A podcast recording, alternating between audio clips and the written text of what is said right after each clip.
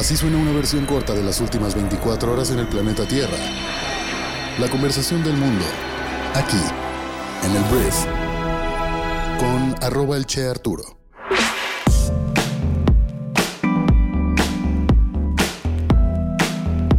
Muy buenos días, bienvenidas, bienvenidos a esto que es el Brief para este martes 11 de julio.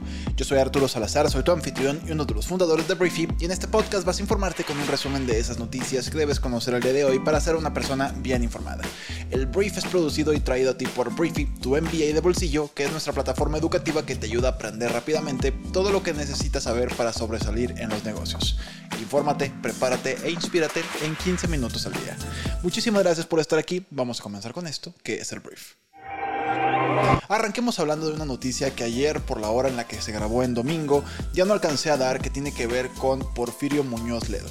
Para las personas que no están enterados de esto, porque hay gente que se informa nada más aquí en el brief, Porfirio Muñoz Ledo falleció el 9 de junio el domingo a los 89 años de edad, que fue abogado político, docente, legislador y diplomático y su fallecimiento fue confirmado por sus familiares a través de su cuenta de Twitter. Decenas de políticos, si no es que cientos de políticos de todos los partidos, funcionarios públicos, activistas y ciudadanos externaron su pesar por el fallecimiento del el izquierdista mexicano. Me tardaría 7 briefs, 10 briefs en poder enumerar toda la trayectoria de don Porfirio Muñoz Ledo. Un fuerte abrazo y pronta resignación a todos sus familiares. Hablemos de el frente opositor en nuestro país, porque a ver, el día de ayer el comité organizador del Frente Amplio por México, como se le llama a este movimiento del PAN PRI PRD Sociedad Organizada para designar a una persona que compita contra Moreno en 2024, anunció ayer que de los 33 aspirantes a encabezar el frente rumbo al 2024, porque hubo 33 personas que fueron a registrarse para ser o intentar ser candidatos a la presidencia, únicamente 13 de ellos y ellas cumplieron con los requisitos establecidos en el proceso interno, porque pues mucha gente nada más fue ahí a ganarse un minutito de fama, salieron en la tele y todo.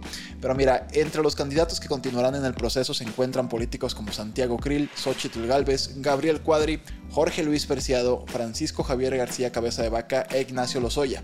Además, los priistas Enrique de la Madrid y Beatriz Paredes, así como los perredistas Silvano Aureoles, Miguel Ángel Mancera y Jaime Enríquez Félix también podrán seguir en la contienda interna del Frente Amplio por México.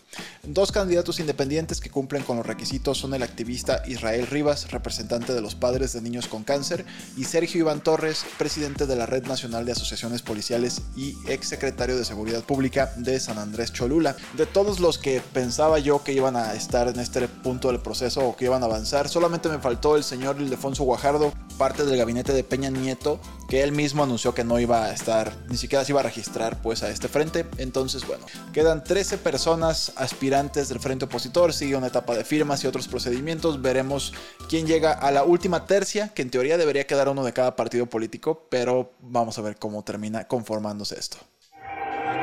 Hablemos del presidente Andrés Manuel López Obrador porque ayer el presidente de México confirmó, anunció que la marca mexicana de aviación se quedará en manos del gobierno mexicano. Recordarás la aerolínea mexicana de aviación que quedó en bancarrota, que me parece todavía hay un stand ahí de las personas que están en huelga en el aeropuerto de la Ciudad de México.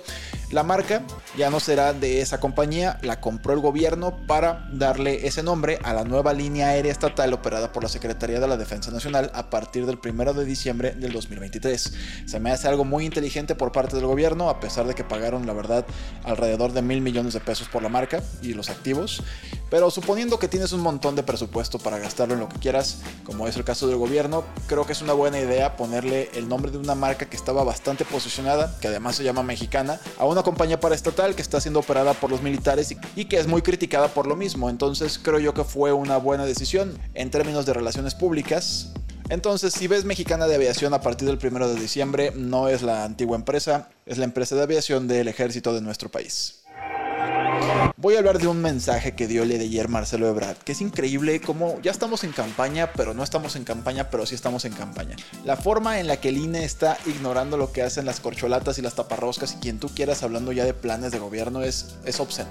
Pero mira, aunque no se pueden hacer promesas electorales porque aún no inician formalmente las campañas, Marcelo Ebrard, aspirante a candidato presidencial de Morena, presentó una propuesta de seguridad llamado Plan Ángel, el cual está basado en ocho tecnologías. En un evento realizado en la Ciudad de México que pareció una TED Talk. El ex canciller enumeró estas tecnologías que son reconocimiento facial en cámaras de seguridad, identificador de lugares exactos de donde se disparó un arma, detectores de armas, reconocimiento morfológico del delincuente, rastreadores de marcación y seguimiento de vehículos, drones que sigan delincuentes y cámaras inteligentes portadas por los elementos de la Guardia Nacional.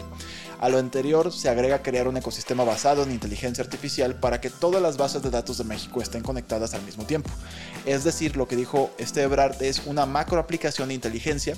Él dice ya haber visto varios ejemplos de ello, todavía no se hace a nivel mundial, pero lo vamos a hacer aquí en México. Entonces, eh, según Ebrard, esto permitirá estar conectados pues con todos los datos posibles y esto ayudaría a disminuir la inseguridad de nuestro país. Ebrard en algunas entrevistas que he estado viendo, que ya hay bastantes en YouTube, es interesante cómo si se empieza a desmarcar del gobierno actual. Dice que lo que se ha hecho hasta el día de hoy vale la pena conservarlo, pero haría esto y esto y aquello y aquello adicional. Uno le podría preguntar al ex canciller, ¿por qué no lo propusiste para que el gobierno de AMLO lo hiciera? Porque el gobierno de AMLO asegura que pues, su estrategia de seguridad va bien, que va requete bien. Entonces, ¿por qué ahora tú, miembro del gabinete, tienes áreas de oportunidad para la misma? Por supuesto es una pregunta imposible de responder sin manchar a AMLO, no la va a contestar jamás, pero también tenemos que entender como ciudadanos que el presidente es AMLO y Ebrard podrá proponer y no proponer y si AMLO dice que no, es no. Y a él, si llega algún día a la presidencia de México Marcelo Ebrard, le tocará hacer lo que él considere pertinente. Entonces, bueno, Ebrard, te digo, propuso usar inteligencia artificial para mejorar la seguridad de nuestro país. Ya le quemó ese cartucho pues, a la mayoría de las corcholatas. El otro día vi una entrevista a esta Xochitl Galvez con Gato Pardo, que también mencionó el tema de la inteligencia artificial. Me parece que la lanzaron antier. Entonces, en teoría, primero lo dijo Xochitl, pero bueno, mira, todo el mundo ya está haciendo lo que quiere con el tema de las campañas, pero Ebrard lo hizo en grande, en un evento. Hablemos de las noticias más importantes del resto del mundo y quiero empezar hablando de Turquía porque el país acordó este lunes despejar el camino para que Suecia se una a la OTAN, un cambio repentino pocas horas después de que el presidente Recep Tayyip Erdogan dijera que la Unión Europea primero debería avanzar en la oferta de Turquía para unirse al bloque de la Unión Europea. El secretario general de la OTAN, una alianza militar que conforma diferentes potencias del mundo, que es para defenderse unos a otros, eh, el subsecretario general Jens Stoltenberg anunció la decisión de Turquía desde Lituania, donde la alianza se preparaba para inaugurar su cumbre anual este martes. Una decisión emitida por la alianza dijo que Erdogan se reunió el lunes con Stoltenberg y el primer ministro de Suecia para discutir la candidatura del país. La integración de Suecia a la OTAN se había visto retrasada por las demandas de Turquía de que Suecia reprimiera a los disidentes que Turquía considera terroristas, incluidos activistas procurdos y miembros de un grupo religioso que Turquía ha acusado de planear un intento de golpe de Estado en 2016. Los dos países acordaron que la cooperación antiterrorista es un esfuerzo a largo plazo que continuará más allá del ingreso de Suecia a la OTAN, por lo que dijeron los mismos de la OTAN. Entonces, bueno, con esto en teoría Suecia no debería tener problemas ya para ingresar a esta alianza. Hablemos de Vladimir Putin, que el presidente de Rusia ayer se anunció que se reunió con el líder mercenario de Wagner, este Yevgeny Prigozhin, días después de que este mismo Prigozhin pues encabezó un fallido levantamiento que Putin denunció como traición, agregando otro giro más al motín sin precedentes que amenazó el gobierno de casi un cuarto de siglo del presidente ruso.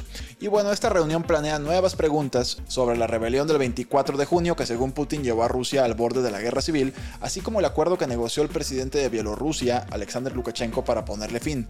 Si bien Vladimir Putin dijo que dejaría que Prigozhin fuera a Bielorrusia según el acuerdo, el fundador de Wagner muestra pocas señales de que planea irse de Rusia y su presencia en el Kremlin sugiere que se siente confiado en su seguridad. Entonces, veremos si Wagner y el gobierno ruso se reconcilian, pero no creo la verdad. Hablando del mismo tema, casi 50.000 hombres rusos han muerto en la guerra en Ucrania según el primer análisis estadístico independiente de los muertos en la guerra de Rusia. Dos medios de comunicación rusos independientes en colaboración con un científico de datos de la Universidad de Tübingen de Alemania utilizaron datos del gobierno ruso para arrojar luz sobre uno de los secretos más guardados de Moscú, el verdadero costo humano de su invasión de Ucrania. Por supuesto, la consecuencia social de todo esto está haciéndose notar ya en las calles y en las redes sociales rusas. Veremos si esto no le provoca otro problema social y civil al presidente Vladimir